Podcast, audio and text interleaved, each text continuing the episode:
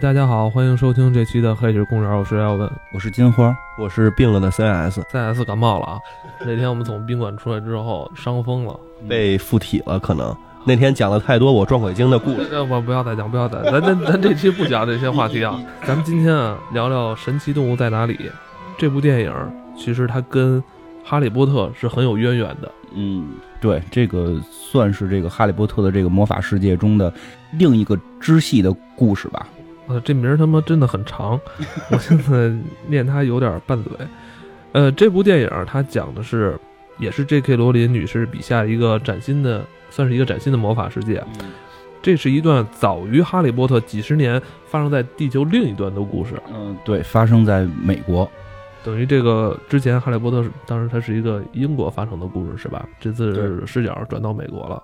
对，那个《哈利波特》基本上是英国嘛，以英国为为主要的发生的地方。这回主要是到美国了。嗯，它也是根据小说来改编的吗？这个好像是原原创的，应该是怎么说呢？就是本身《哈利波特》里边会有很多这个故事里边的一些梗在里边。这个，但是，呃，这次这个罗琳女士是特意的把这个故事单独拿出来来写了。他们应该是没有先形成小说，应该是就直接是以电影的形式来去展现的。哈利波特我不太熟悉啊，我首先来讲我不太熟悉，所以这期就是你意思是你不说话对吧？你跟我说的是你不说话，我的任务已经完成了，千万别说自己是粉丝啊！对，我我不是啊，对，说说说你是吗？CS，我就只看过电影。作为电影的话，我是看过不少的。不要讲那么多了，你也不是，你也不，嗯，对我也不是啊，就是先真的先先声明一下，我并不是特别的专业的哈利波特的粉丝，我只是看过这个几部电影，虽然我很喜欢，但我。能够明白，就是距离这个所谓的这个哈迷是还有很遥远的这个距离。我们还基本上是属于这个世界的麻瓜，因为《哈利波特》系列我电影我很喜欢，这个片儿我也很关注，所以还是冒险来做一下。但是先提前的跟各位这个《哈利波特》的专业巫师这个说一声啊，就是我们都是麻瓜，如果有任何说错的，肯定是对这个你们的魔法世界还不够了解，千万不要放摄魂怪来抓我们。金花在说这段话的时候，全身都在颤抖。对对对对对，非非非常害怕。对，录节目之前，金花也是跟我们讲了一段她之前跟一位哈利波特狂热粉丝的一段经历哈。反正也是因为她的失语得罪了那位狂热的粉丝，一个挺漂亮的姑娘就把我删了。真的真的，那个没开玩笑吧？没没没没开玩笑，没开玩笑，我也挺挺对不起她的。对，那个所以所以就是，对我们这期就是还是来讲讲这内容吧。之前其实为做这期，我也找了一些哈利波特的朋友，特别喜欢的专业朋友去聊了聊，然后呢，看看哪些能在节目里说，哪些不合适说，不包括去借来了一本哈利波特的百科全书，也又重新的复习了一下，就是我们尽量来保证。讲的还算是靠谱吧？我又一次玩魔兽被开除了，这但是正好也就是能够静下心来好好来学习哈利波特的魔法。然后这次还有一个叫七二四的一个朋友，他也是一个哈利波特的粉丝，他好像还是个龙珠粉丝，因为他的网名好像叫什么七二四，是菲利萨军团的什么什么什么什么，对对是这样。然后还有一个叫杨不语的一个听众，就也。这个听众是让我挺感动的，他给我留了很多信息，还写了一段一段，就是他对哈利波特的感言。我看了之后是挺有感触的。我大概念一下啊，我朗读不太好，要不我来念哈。他说的：“哈利波特是我，呃，哈利波特我从初中接触，直到现在十几年了。我的青春没有撕逼、醉酒和堕胎，只有处女武器、呼神护卫和八头哈利。我知道所有哈迷都梦想有一天能去对角巷选魔杖，去。”霍格莫德喝黄油啤酒，去双胞胎的笑聊商店买速效逃课堂，嗯，去打一场魁地奇，这是青春 欠我们的一场霍格沃斯入学信。然后你说过，电梯间话题永远不会是讨论这些，可是，嗯，能让我开心的永远不是电梯间的话题，而是这些被无数人说没用、幼稚的童话故事。我从来没想过有一天可以，呃，作为。这样一个角色给别人讲述《哈利波特》的系列，嗯，我想怎么说呢？就是我其实看完之后我也挺感动的，因为也我们在做节目之初也没想过真的会有这么多，我觉得叫有意思的人啊什么的能够凑在一起来聊这些。我觉得他很感动我的话就是说，很多人都会认为这些东西幼稚没有意义，但是我觉得这个才能称之为叫梦。我们的梦现在太多的不是梦，而是现实，是挣钱，是成为什么上市公司，成为马云，你身价几个亿，这些东西是现实。然后当你说你希望，我也挺想当马云。是啊，但是那些东西是现实，我不是说这些东西不好啊，这些东西 没说不好，没说不好，这些东西是现实，这些东西是现实。但是是不是我们已经失去了那种梦？就是我们希望自己还是一个魔法师。你看今天 CS 还戴了一个哈利波特的眼镜。对，所以他真的很感动我，我真的没想到我们做节目会把这么多就是像我们一样，在别人眼里是怪人、是幼稚的人给凑到一起，这个真的是挺感动的。这是一本教科书，而且我们的现实社会也有，我们可以买到。但是我问了一些哈哈迷，他说这个书挺难买的，在国内还是不太好买到，但确实有本叫《神奇动物在哪里》第一册，而且这本书的作者就是这个叫这个纽特的这个人，纽特斯卡曼德。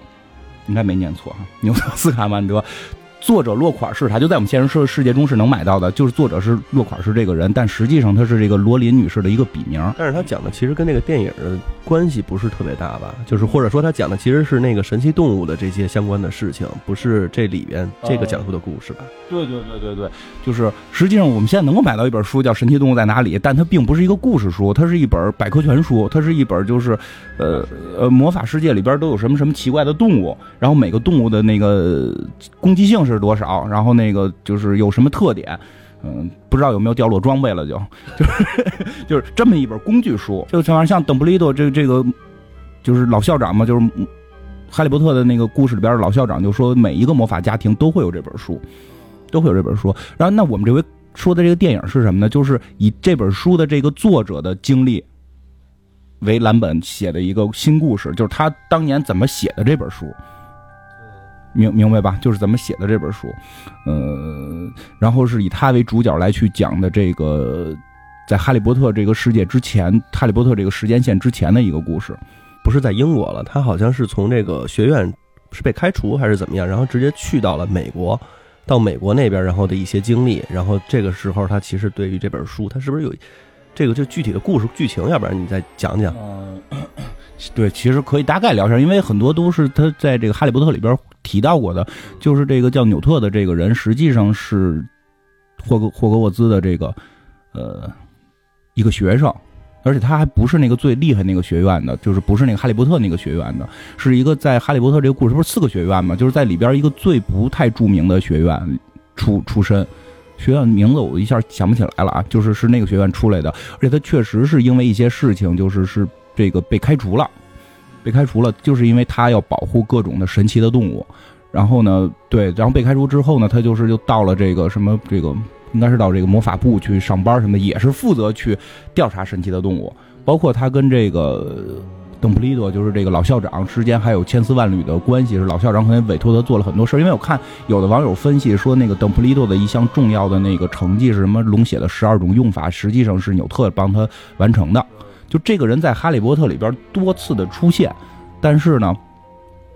就是没有这个，从来没有在明面上出现过。包括他的后人，好像基本上也在明面上是见不到的。但是有一点，到第一会儿我们也会提到，其实他后人跟《哈利波特》里边的一些主人公还是有联系的。所以这个人等于在《哈利波特》一直是暗线出现，这回是直接变成了明线。而且这个故事呢，是讲的是在第一集，现在明确是以他为主角，我们无法判断后边是怎么一个走势。还能这样的？对对对对对，就是嗯，我想跟给你，对，其实哈利波特还是以哈利波特为主，但是你会发现哈利波特的前几集的反派是都变，但是有一条暗线是那个伏地魔，就其实他用的是相同的手法，就是这条明线现在是这个纽特去全世界去探寻去找奇怪的动物，但他实际上还是有暗线的，而且暗线是一个跟哈利波特有这个很大联系的这个一条暗线，一会儿我们也会讲到。嗯，说实话，如果你要是直接看那个七集那个电影的话，其实也不太容易感受到这个神奇动物在哪里跟里边的那些互动跟影响，真的是这样，因为太多的是暗线了。嗯，但是我估计后几集，因为罗琳现在已经说了，这个会拍五部，就拍五集，后几集里边跟那个哈利波特的所谓的互动可能会更多一些。先说一下，这回故事发生在的是一九二六年的美国，它不再是英国了。而且就是我觉得什么呀，这一这一集会比之前的《哈利波特》可能会更容易让，也不能说是咱们了，就是成人会觉得好看，因为之前是个给小孩写的童话故事，你会发现，就是之前的那个故事是这样：之前哈利波特是生活在咱们的现在世界，甚至好多朋友问过我，就是完全没看过哈利波特的人问过我，就是哈利波特是个什么年代的事儿？因为他们总觉得魔法应该是在古代嘛，对吧？但实际上哈利波特是现代的事儿，它是这个等于就是童年嘛，一九九七年吧，还是九九几年的一个故事嘛，然后一直延续到零几年。然后他生活在什么姨妈家，然后等等，他是被这个魔法世界魔法的这些老师给带走了，带到了魔法世界。然后他对抗的人也是魔法世界的人，他跟现实世界的交互很少。有，我记得，但是就是的确是很少。比如说他会回到家里边，然后然后跟他们去吃饭呀，然后会有那个猫头鹰来了给他送信啊，对对对把他带走，然后甚至他们其实从那个车站，然后去穿入到魔法世界，就这些。还是有的，包括他们到后边跟那个大反派进行对决的时候，也回到过现实世界。但是这些东西不会让你感觉就是是在我们身边，就还没有到说就是跟现实世界接触那么对对多的东西。但是这个神奇动物在哪里好像就不太一样了。对对对，神奇动物在哪里是跟现实社会，就是就是跟所他们所谓的麻瓜社会是有特别大的这个接触的，这个是很关键的一点。像《哈利波特》里边，主主人公是。魔法的人，然后那个反派是魔法的人，你的支持者什么都是魔法的人，只有他的什么姨妈这些这些所谓的这个普通人是也都基本作为被戏虐的这个对象，而且你会发现里边搞对象的这帮人也都是会魔法的人，他完全是构造出一个架空的世界。其实这种对小孩看的话会更简单、更好理解，但是这回不一样，这回是直面的是人与就普通人与这个。魔魔法师之间的这个矛盾，他为什么把这个剧本这回设定在美国呢？当然，我觉得肯定是因为电影美国的票房多，这是商业考虑嘛。但是他用的梗也很好，就说美国当年是有过很多的这个反女巫的这种行动，然后直接把女巫去杀死。其实欧洲也有，欧洲也有，但是美国可能也那会儿也比较昌盛嘛。他把这个点设在这儿，就是当这个纽特这个人到了美国的时候，发现跟英国是不一样的，因为英国等于魔法完全的。就是怎么讲，就是魔法的这个最高层跟这个人类的最高层之间是有一些这个，嗯，就是互动的，然后他们之间是保持好了一个平衡的，没有这种剑拔弩张要要干仗的这种感觉，而且巫师跟人类之间是是有明显的这种区分的。说到了美国会发现，看似这种区分更明显，就是所谓的这个。普通人跟魔法师是根本就连搞对象都不许搞对象，连接触都不许接触。你们俩之间写信都几乎要受到监管这种状态。但一旦这样，其实就代表了这个冲突是存在的。嗯，就他们是有明显的普通人跟魔法师之间的冲突。所以这回我们可能在预告片里会看到，警察拿着枪打巫师。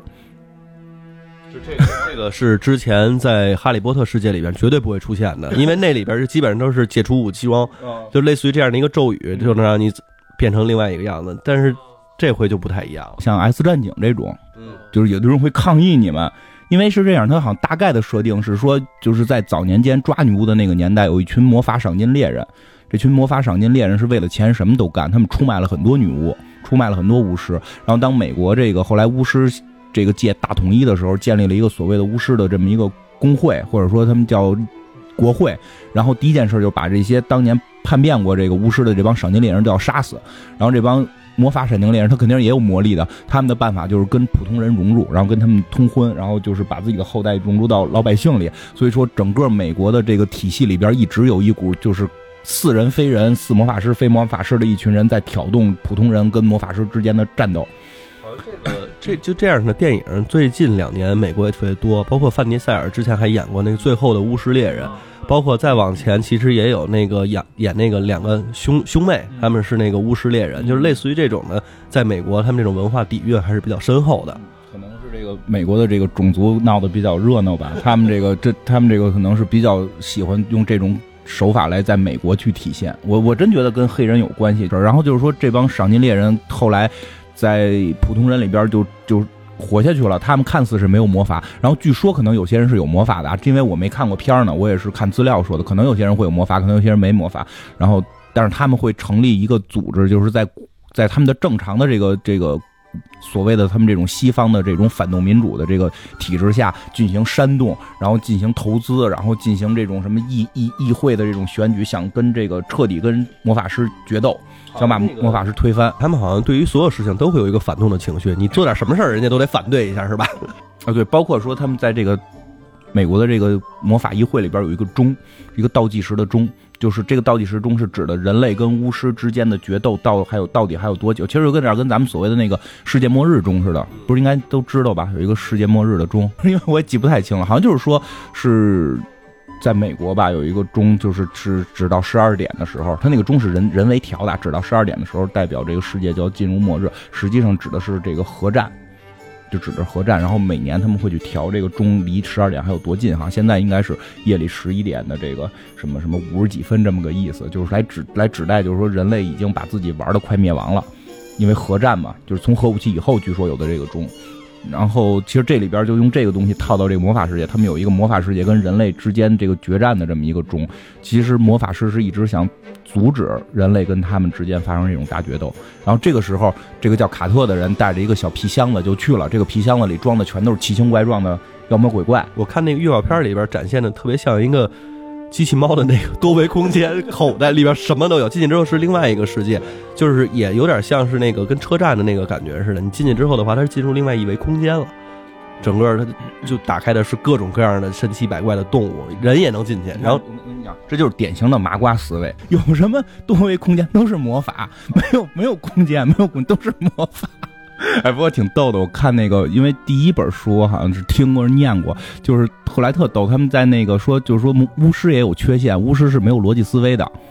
就是他们最后那个在那个一个密室里边，然后那个斯内普设了一个迷局，就每个老师要设一个迷局。斯内普设的那个迷局就类似于是什么，就是几种颜色的药，什么高杯子、矮杯子，就是一个逻辑思维题。然后谁是能毒人的，谁是不能毒人？他左边的三个可能是毒人的，他右边两个是没事的。什么这五个里边有三个是是是是有毒药的，就这种逻辑思维题，所有武士都答不上来，只有赫敏能答上来，因为赫敏从小是在麻瓜世界长大的，天天跟家做做奥数。不是那种毛毛虫题吗？我后边两个说假话，我前头一个说真话，就这种，他能答上来。嗯，对，是是这样，就是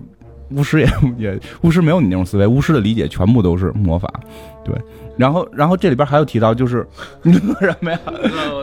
这里边不，其实其实你看，像赫敏在《哈利波特》里边是一个麻瓜出身，就是父母都是没有魔法的人，他是一个等于是从这种普通家庭走出来的，对吧？他，但他也是一个巫师，但是这回里边会出现一个真麻瓜作为主角，作作为这个正面形象的，应该是。魔法的麻瓜就是也没有被开化，对对对对，就跟我一样，对对，跟咱们一样，理解这些都是多维空间，你知道吗？理解这都是多维空间，都是原子什么的，这么一个人会出现，而且据说他应该是跟戏里边的某某个某个人还会有一些恋情什么的，但是他开始会就以这种搞笑，你看预告片里有一个胖子，一个一，是不是那胖子？对对，就是那个胖子，是以搞笑层面出现的，然后来去看待这个魔法世界嘛。这个其实罗琳写这个书还挺有意思，他对于全世界各地，他对于全世界各地都会有这个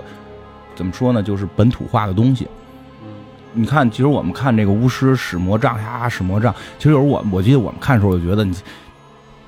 英国那么小地儿，就是欧洲才使魔杖呢，对吧？我们这边都烧符，对吧？就是你这个写太片面了。如果你构造一个世界，就真的最早看的时候，你构造这个太西方化了。但是。到这个故事里边，你会发现，其实罗琳女士真的挺伟大的，在哪儿？她真的构造了一个全世界的一个魔法体系，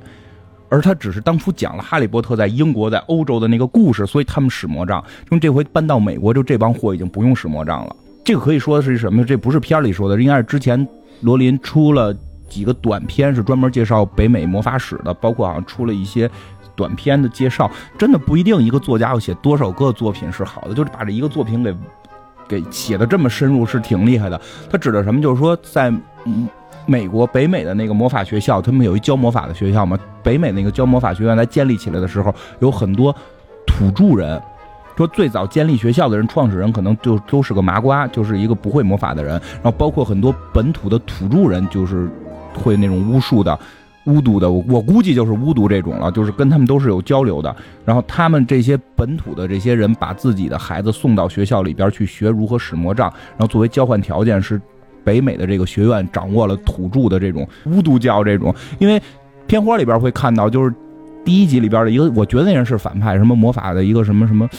就是保安部部长吧，你就估计是这么这么个位置的这么个人，他就可以徒手使魔法。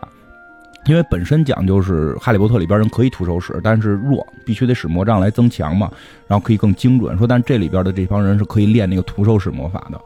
然后不光这样，就是说他好像是写了十几个学院，就是全世界有十几个学院，每个学院都有自己的风格。然后但是没有全部透露都有多少个，现在已知的是有八个，据说是这样，我是看资料说的了。然后那个中国现在没有，就不是说中国没有，就是说他没有透露中国有没有，因为还有几个他没有透露嘛。这样，这每个学院在不同的国家嘛，都有他们会有他们的特色。其实《哈利波特》里边已经能看到的法国的学院，然后里边出来的都是都是小姑娘，但实际上原著里边人是招男招男生的。还有一个应该是斯堪的纳维亚吧，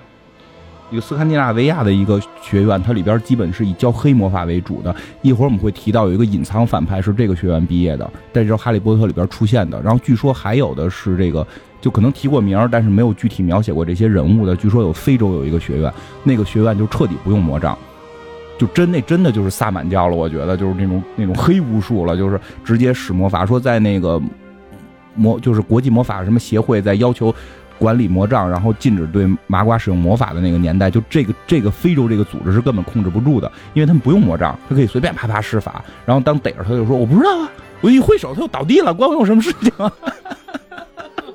说魔对说美国这边特别逗，还有一个设定说美国这边的魔杖是被监管的，每个魔杖必须要登记，就像管理枪支一样管理魔杖，就是你 你有使魔杖的这守则很有话，但是每个巫师应该是有使魔杖的权利，有用魔杖推翻魔法国会的权利。那他们是不是也得交税？交完税之后，然后才能给你发枪械证，才能给你发魔法证、魔杖证？人那个是魔杖证，人家有这个魔杖，可能有什么这个魔法魔法什么。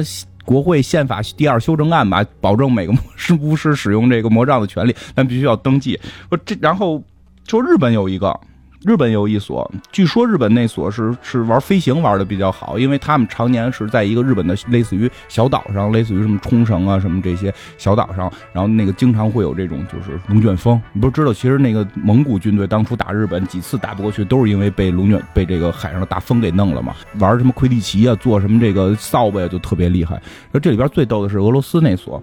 就我不知道真假了，这个我是看国外资料写的。俄罗斯的特点是他们不骑扫把，不是巫师都骑扫把吗？他们直接骑树。扫把你得是用那木头给做成一棍子，然后弄出汁儿没？太麻烦了。对于战斗民族不需要，直接一棵大树跨当下就可以飞，就是就地取材，直接就能上。战斗民族直接骑树，也 不知道真假了。这个就但是真的有资料是这么说的。首先，它是本教科书嘛，刚才也提到了，而且这本书其实是在那个《哈利波特》的小说里边经常会出现。据说好像英国就是出的那本，就不是他们会出了本一样的书嘛，就作为作为现实世界发行嘛，里边会有罗恩的批注，就是那个《哈利波特》里边三个主人公那个长得比较那样的那个，就是长得特别可爱但特别丧气的那个小小伙子，有他的批注，比如说给那个，因为书上是说是每个那个怪物会评星评五星嘛，结果他把。什么八眼蜘蛛后头又打了一堆星，打到九星吧，好像是打到多少个星？因为那个那个罗恩特别怕蜘蛛，据说是他们出版那个书里是带这种批注的。其实这个是挺核心的，就是这本书是作为教科书出现，包括海格就是那个巨人，就是是以这本书作为教科书来教大家。然后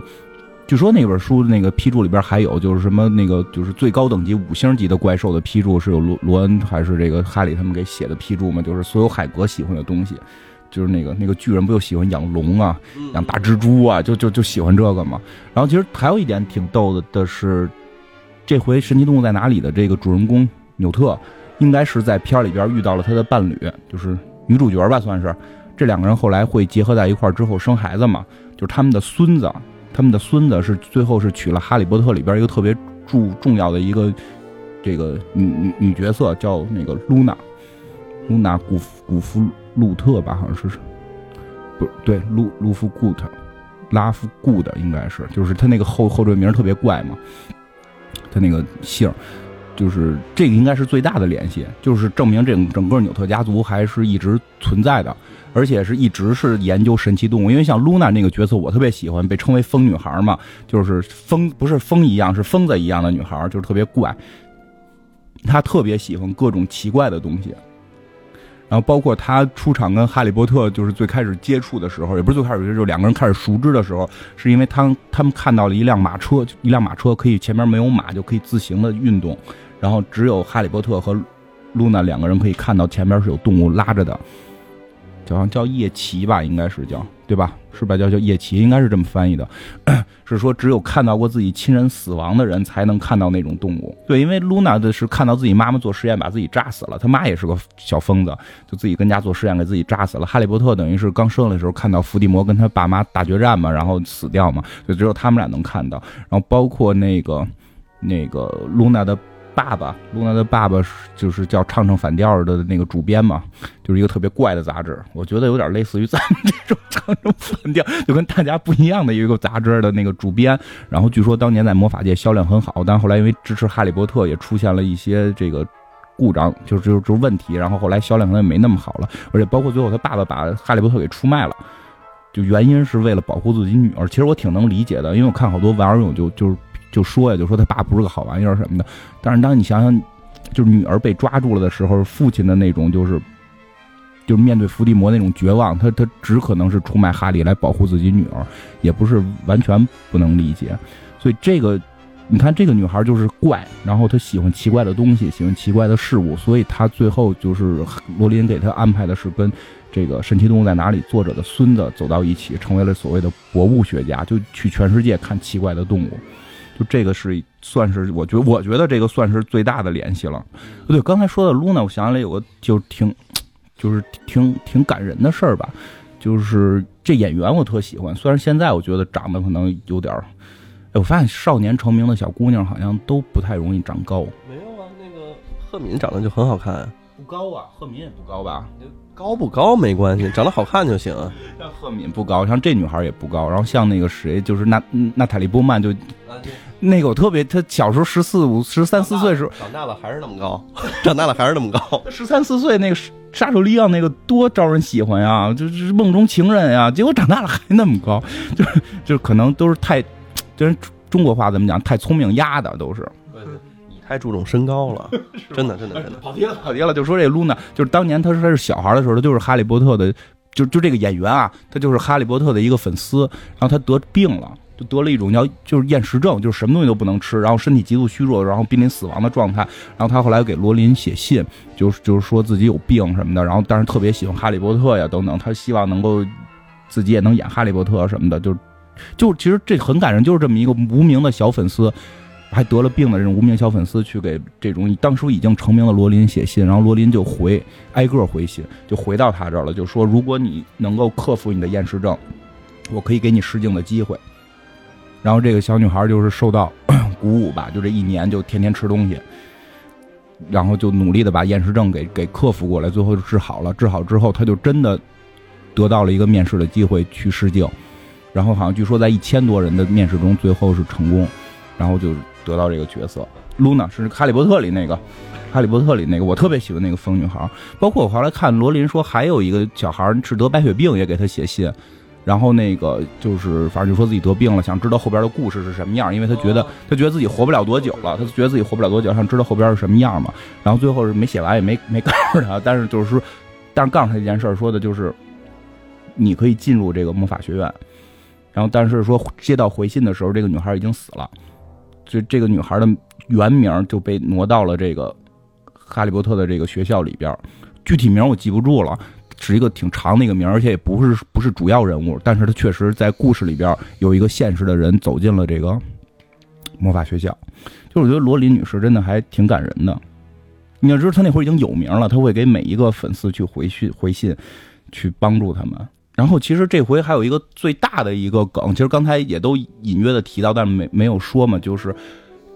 这回的这个反派是谁？因为第一集的反派基本应该是那个魔法部长，魔法部的那个不是部长，应该是保安吧？我们就可以保安部长吧，具体那名我忘了，就是保安部长嘛，可以理解为好像管理什么这个这个这个这个正常秩序的这种吧。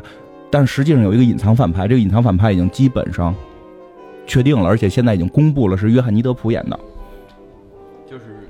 德普再一次进入了这个特别魔法奇幻的世界，然后演了这回是一个大反派。对对，因为他因为他长得就像一个怪人，对，太怪了。对对对对，嗯，就是约翰尼德普本身长得就演这个，我觉得非常合适。他演的这个叫格林德沃，这名儿反正是挺老绕嘴的，叫格林德沃。就是我估计没有看过原著，或者说对电影看的少的，对这个人应该印象不深。但实际上，这个人在原著里边。也作为一条暗线反复出现过，而且最后是跟伏地魔正面接触过。是是是一头的还是两边的？就是故事就很复杂，因为一般来说他是仅次于伏地魔的第二号黑巫师，就是就是他是他应该算第一代黑巫师，然后后来伏地魔的能力可能超过他了。但是他这这个故事是包括像邓布利多这个这个之间的他跟跟他之间的感情，我记得之前节目里也提到过，还还好就是没有那个哈迷或者有什么人来强特意的去来说我们说的不对，而且后来我也问了很多专业的哈迷，他们基本上说在业界是认认可这件事儿的，就是邓布利多这个老校长是个同性恋。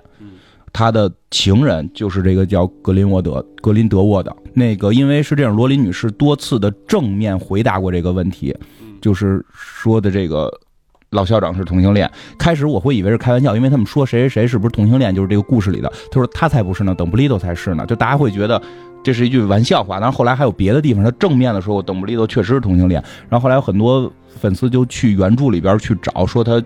穿高跟鞋就明确的记载，他穿的是高跟鞋，然后那个就他还有异装癖的倾向，然后包括斯内普教授那么那么正的一个教授，说什么圣诞节什么时候送的他都是女士的帽子，嗯，就是这样，而且就是情节是这样的，情就是所以这这事我敢说的是什么，就是很多业界人都就是业界的专业粉丝是认可这件事的，就是故事是这样，就是等等布利多他不是有一个弟弟嘛，还有一个妹妹嘛，然后呢就是。反正他们也出身不是很好，他爸爸还入狱上等等，这些都这些都不重要，就是他们是三个人这么一块生活嘛。然后后来就是这个他妹妹是是得病了，他一直要照顾他妹妹，然后他就在家里边，其实他也会受到很多的压抑。他开始初期也认为就是所谓的麻瓜并不好，因为他妹妹是因为跟麻瓜之间的争斗，这个受受的这个精神上的问题，所以他后来不太正常嘛，最后关进精神病院等等，然后。在这个期间，他本来是可以一举成名，说当什么这个老师啊，或者说去去当这个高官呀，但是他没有办法，只能回家照顾妹妹，然后让自己弟弟好能再去上学。说在这个期间，他遇到了这个叫做格林德沃的人，这个人是一个极度的认为该是由巫师统治人类，就是由建立一个全是由巫师统治人类的这么社会的这么一个。算是坏巫师吧。说他才华横溢，这个时候就跟邓布利多两个人就心心相印了。因为当初的邓布利多也具有了某种，你能明白吧？就是说他已经走向一开始有往邪道走的可能性了。他也认为是不是普通人是该在这个世界被统治的。然后这个时候两个人就就搞在一起了。说在这个时候两个人应该是有一定的。感情是在的了，听着怎么觉得是英雄所见略同、心心相惜的那种感觉，不像是你说的那种情节呢？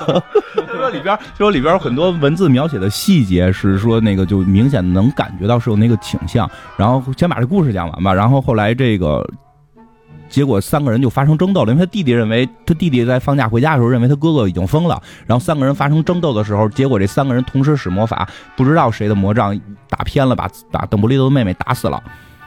然后，所以邓布利多就后来一直非常的痛苦，然后非常的悔恨，然后他的这个男伴儿就当天夜里就跑了，然后他弟弟跟他哥哥从此也就不再说话了，明白吧？他们谁也没再去找过这个格林德沃，因为他们害怕去去了之后知道真相，因为可能是自己的魔杖，或者说是他弟弟的魔杖，不是那个格林德沃的。对，所以就是这真相如果被揭露的话，更接受不了。对他们就为了这件事一直在逃避，一直在逃避，然后这个。然后，但是后来这个格林德沃是在，据说是在一九四五年还是应该是一九四五年的时候，跟这个邓布利多发生了一场大战，然后邓布利多最后把他给是给打败了。然后因为这件事儿，所以这个邓布利多才成为了这种就是什么特别厉害的这种魔法师啊，成为了这个有名儿。因为最早在哈利波特的那个第一集里边上火车会抽那个法师卡片嘛，法师卡片里是明确的记载了他的功绩之一就是打打败了那个黑魔师，就黑暗魔法师格林德沃。然后这个人，这个人，你说这个人就一直，最早那个老魔就是那个魔杖，老魔杖一个特厉害的魔杖一直在他手里嘛。然后后来可能就到邓布利多手里了嘛，因为谁打赢了那归谁嘛，应该是这样。如果记错了，我还记错了，哈迷别别那什么，就可以指出就行。第一季里提到过名这个人物没出现，提到过名对，就是这个伏笔会很深，因为我觉得他也不是说之前就想到他要写这个片子，但是他要把每一个人写丰满。这个是关键，就是就是当他要塑造邓布利多这个人物的时候，他不能说他是一个特别厉害的魔法师，结束了没有用，你得把他到底有什么功绩写出来。而且他肯定是在第一写《哈利波特》第一季的时候是是把这个人的，呃这些性格，然后这些经历、这些故事，全部都是有一个大概的梗概是写出来的。因为我们看为什么《哈利波特》会有那么多的粉丝，会有那么多人去研究，人是有家族谱的。就从第一代巫师往下传是怎么传的？为什么哈利波特能拿到隐形？因为他爸爸是谁谁谁的儿子，他爷是他爷爷是谁谁，他祖爷爷是谁谁，一直到多少代之上，然后这多少代之间的恩怨，然后那些圣物是怎么传的，他都有明确的这种记录，这是很厉害的。所以这个格林德沃是在第一集就有，我说到最后几集的时候，这个人出现过，因为伏地魔想要想要那个魔杖嘛，想要那个魔杖，就去找了这个格林德沃。这个时候他已经是这个就是风烛残年的一个老人了，他可能躲在一个这个是监狱还是哪儿，反正他也就不出来了嘛。然后最后去找他要这个魔杖，然后后来结尾写的特别逗的是什么？是说这个人就死都没把魔杖交出来，就死都不是交魔杖，死都没交出邓布利多的地这个在哪儿。在哪儿？就是不让他得到魔杖。就，但是他最后不是在《哈利波特》里死掉了吗？他为了走走一步棋，就是自丢丢丢丢车保帅这种，他自己死了嘛。然后那个伏地魔想要那个魔杖嘛，然后他就去找找到这个格林德沃，想知道这个邓布利多到底在哪儿，这魔杖怎么得到什么等等这些吧。然后他死都没交出来，死都没交出来之后被被伏地魔给弄死了。然后后来这个哈利波特好像在一个什么状态？反正电影里表现就是他在一个特白的一个一片地方。就是他进入了一个什么冥冥中吧，然后冥冥中他又看到了死了邓布利多，两个人就可以交流嘛。然后就说那个格林德沃没有就是说出怎么去得到魔杖，没说出你在哪儿什么这些吧。然后那个那个邓布利多大概表达意思就是，我想他可能觉得这辈子坏事做太多了，想悔过。然后哈哈利波特特特别逗的，好像是说了一个，就说我觉得他只是为了不想让伏地魔进入你的坟地，只是想保护你。就哈利波特其实也知道他有这个倾向。我觉得知道，因为因为因为因为反正大概故故事是这样，可能有些细节记错了。然后那个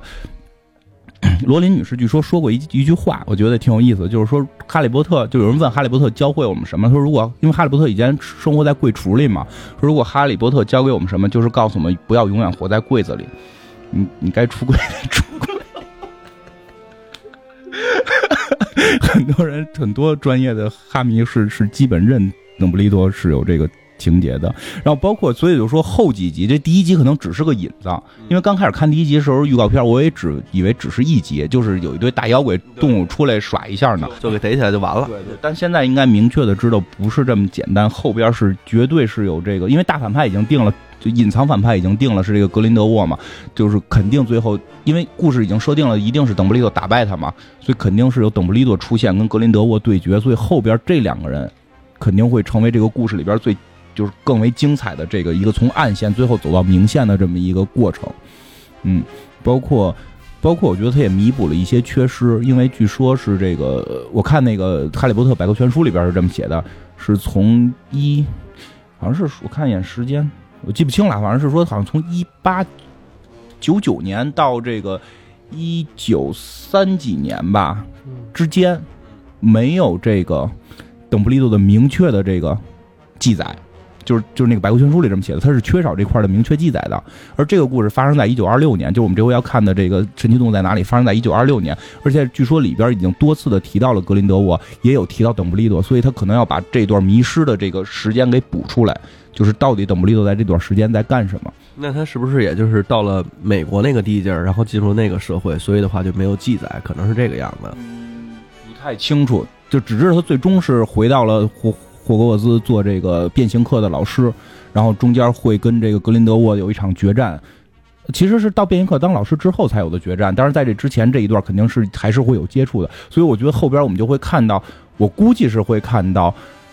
邓布利多和这个格林德沃两个人这种春光乍泄，就就跟那个片儿似的，我们可可不可以从头再？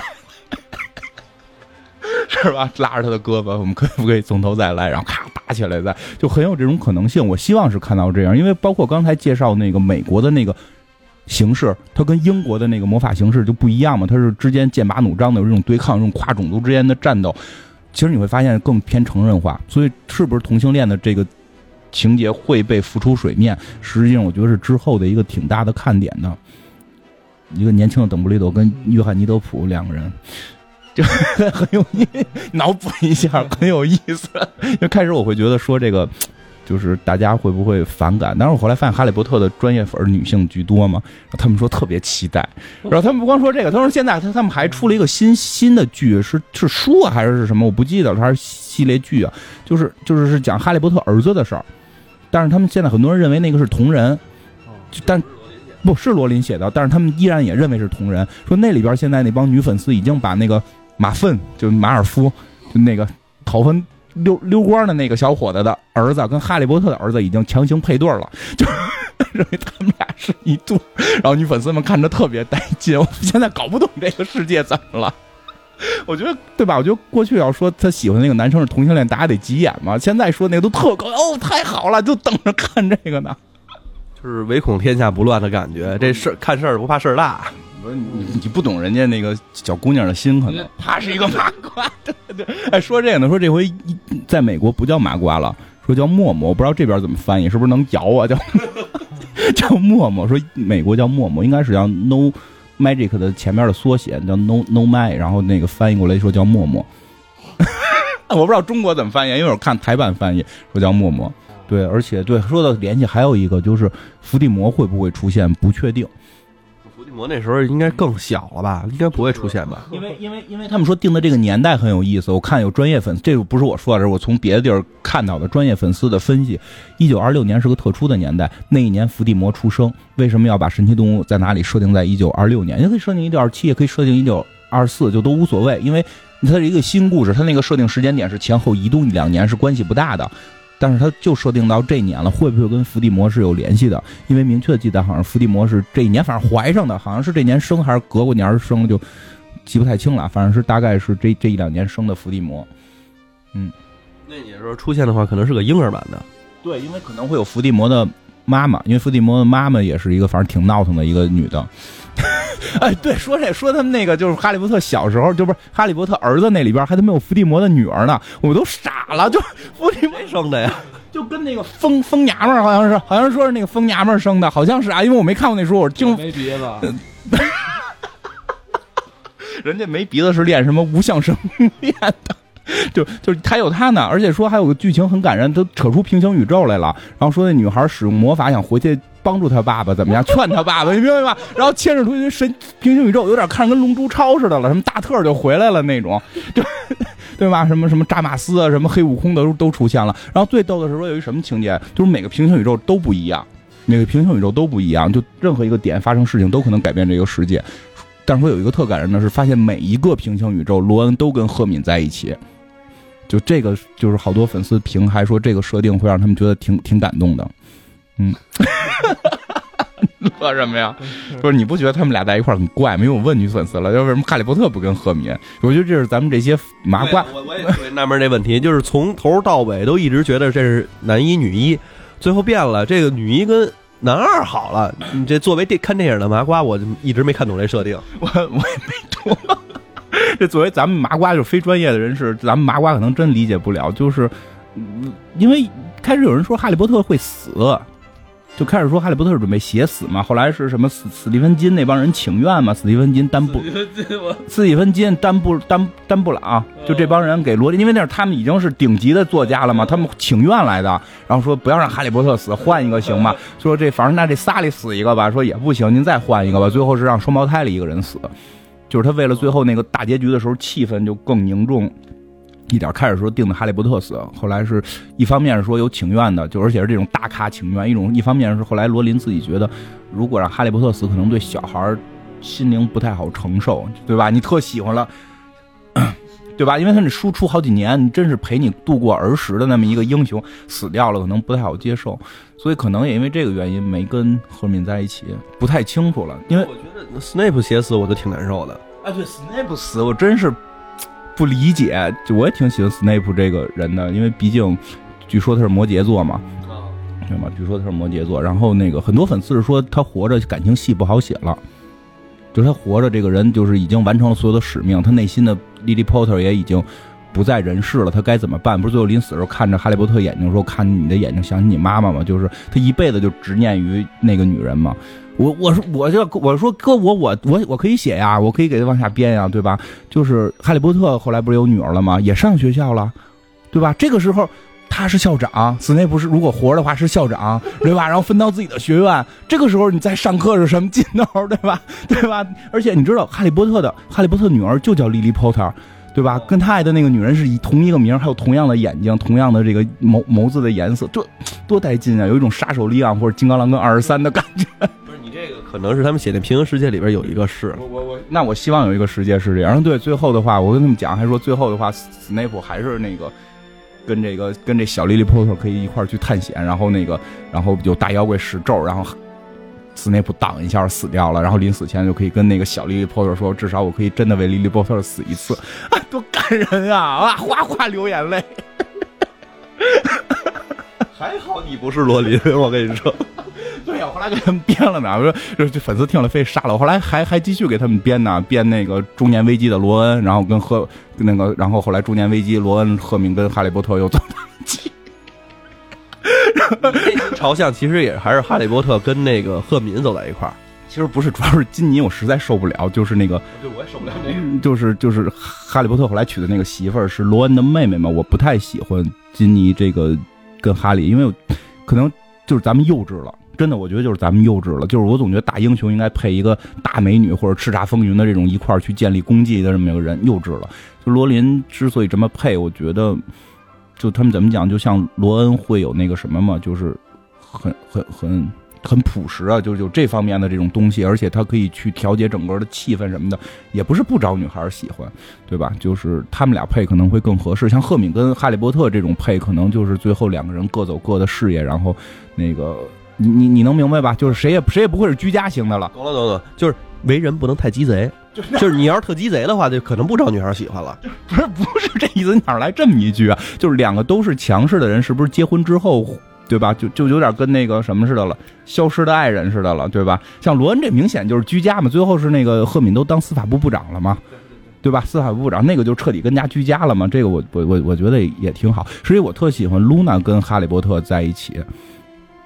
那那是你个人的倾向，你比较喜欢露娜而已。不，你想他们一块儿能看见那个夜奇，而且一块儿可以去去对这个世界有一种不一样的看法。不是，你要那样的话，就没有神奇动物在哪里后边这个联系了，对吧？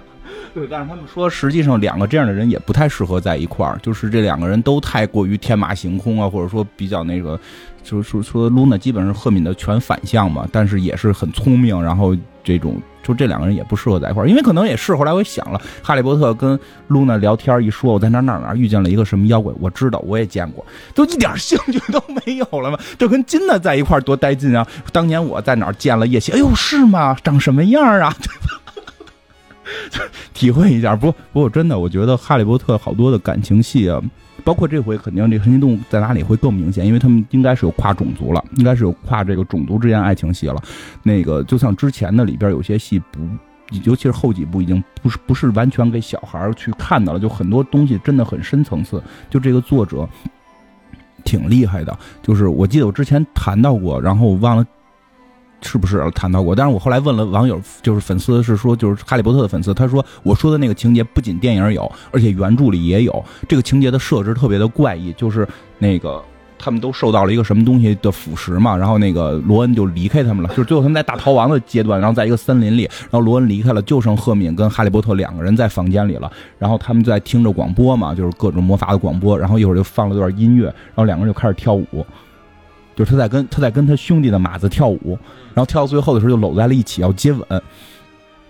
然后在临接上的一瞬间就停住了，就觉得好像我们这样做不对。就他们当时是说有设定，就是心灵什么有这种被腐化、被被低语的这种感觉吧，就能被上古邪神腐化了。但是这个情节设置我觉得特别的细腻，就人真的有时候会在那种情况下，你会和一个人有那种感觉，你你我我无法用语言来形容了，就是你在这种。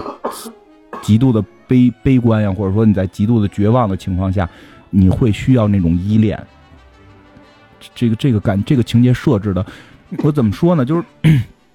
它不应该出现在常规的儿童儿童的故事里边，这不是一个常规好理解的感情。但是罗琳把它写出来了。我看这个事儿啊，就是两种情况，一种情况的话是说他需要有一个寄托，就是让感情其实或者说是。整个当时的那种情境，然后有一个寄托，这样的话不再去想那事儿。另外一个的话，其实就一种逃避，他就急需要他们那个内心的那种蛊惑，就是你不要想这事儿了。你不要去理会这种问题。你现在身边有什么，你就去享受什么。他就可能是让他逃避，就是大概也就是这两种情况。其实，我觉得如果呃真的自己有这种特别悲观的情绪的时候，的的确确需要找到这样一个突破口。找一个女孩，不是。其实我想说什么，就是这些事儿能理解，就剩两个人了，然后在一个很不熟悉的环境里，然后两个人都相对会有心灵的失落，然后确实是需要重新去建立某种东西。这个东西真的是能理解的，但是他们最后没亲上，为什么？因为他们知道这是兄弟的马子，不能碰。当时看那段戏的时候，其实在想的问题是，这两个人其实心里头还是惺惺相惜的，但是就是有一种无形的东西，其实把他们俩剥离开了。有这种感觉，你就是你死活觉得哈利波特应该跟赫敏在一块儿呗？这设定才是正确的。这是麻瓜看社会。对你太麻瓜了，你太麻瓜了。人家人家罗恩下棋下的好，闹着玩呢。你觉得这片儿你会带孩子一块儿去看吗？还是说自己去看？嗯。应该会带孩子去一趟吧，肯定这个喜欢这片人比较多，估计我会看的场次比较多。要不要不要跟不同的姑娘们去嘛？我说带的是孩子，确定我专门会有一场带孩子去看的，因为就是刚才我们讲了那么多，好像有些成人化东西，但是它依然是童话。我就包括跟刚才就是一开始念的那个杨慕雨那个网友去说的那那那也是个姑娘，就是她。他去聊的这些事儿似的，我觉得我希望给我的孩子在儿时去塑造一个梦，就是他是个有梦的，就是而不是从小他就会每天的练琴，问为什么练琴，为了成为朗朗多挣钱，就是我我不希望是这样，我希望他是说他想成为一个魔法师，哪怕成不了哈利波特，他可以成为巴啦啦小魔仙嘛，就就是就你明白吗？就依然是有梦的，就这种东西是在的这种感觉，因为这个片儿里边我们还会看到的，其实这这集。也，咱们这期也没太说的，就是那些神奇的动物，这个我们基本上是没有提，因为我也不知道都有啥。其实这个片儿里还是带他们看这些动物，还会挺好玩，因为看预告片儿里有各种动物，比如说有的跟小刺猬似的，好像是说专门偷金子；有的是什么能够戳你脑袋，让你的记忆就就就丧失；还有那种什么能打雷的大雷鸟，好像是；还有什么大蜘蛛啊，就是。什么蛇鸟啊，反正有很多这种东西。因为我没看过那个工具书，我估计有看过工具书的人会知道那些怪物都是什么。就各样各式各样的怪物，我觉得很有意思。对，包括这个，我想起来，我看过罗琳的一个演讲，是他回到他的大学的演讲。他说他大学学的是希腊神话，好像是这这么个，就跟这个相关的一个课啊。具体的是什么我记不清了，就是应该是跟希腊神话相关的。他妈妈就一直在骂他，就是你丫学这东西有用吗？你会拼九头蛇有什么用？就你会拼什么这种狮身，这个这个叫什么鸟鹰兽这种词儿？因为外国那单词不像咱们似的，就一拼鸟鹰兽你就明白是，它应该是一个单单独的单词嘛。就是你会拼这么多别人根本就不知道的单词又有什么用？你能靠它挣钱吗？他说他现在可以告诉他妈，他靠这挣了好多钱。就是你可以看到他在里边，像那个《哈利波特百科全书》里边，就是会把。介绍了一部分神奇的动物，他会把这个动物的名字的来历会告诉你是哪几个单词拼的，每个单词在希腊语里边是什么意思，然后在罗马语里是什么意思，在在那个什么拉丁语里什么意思，它是怎么拼在一起的，形成了这个动物的名。你会看到里边是有很多这个这这这种文化也好是什么也好，就是这种神奇的东西。其实我就是希望，就是不光是小孩，不光是我的孩子，我希望即使是成人。就是我们这些大人或者说是年轻人，依然还会有梦，就是，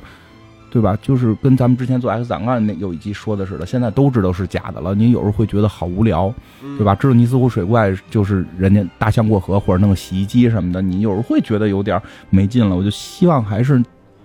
咱不封建迷信，但是还是对这些未知的事物抱有一些这种想象力吧。每个人都还能保持一部分自己的童趣，保持一部分梦。我我就现在挺希望回头能带着孩子一起先把《哈利波特》读一遍的，因为我没有完整的读过，所以的话就是想保留这颗童心，用这样的方式。嗯，好吧，那今天节目就到这里，嗯，拜拜，再见。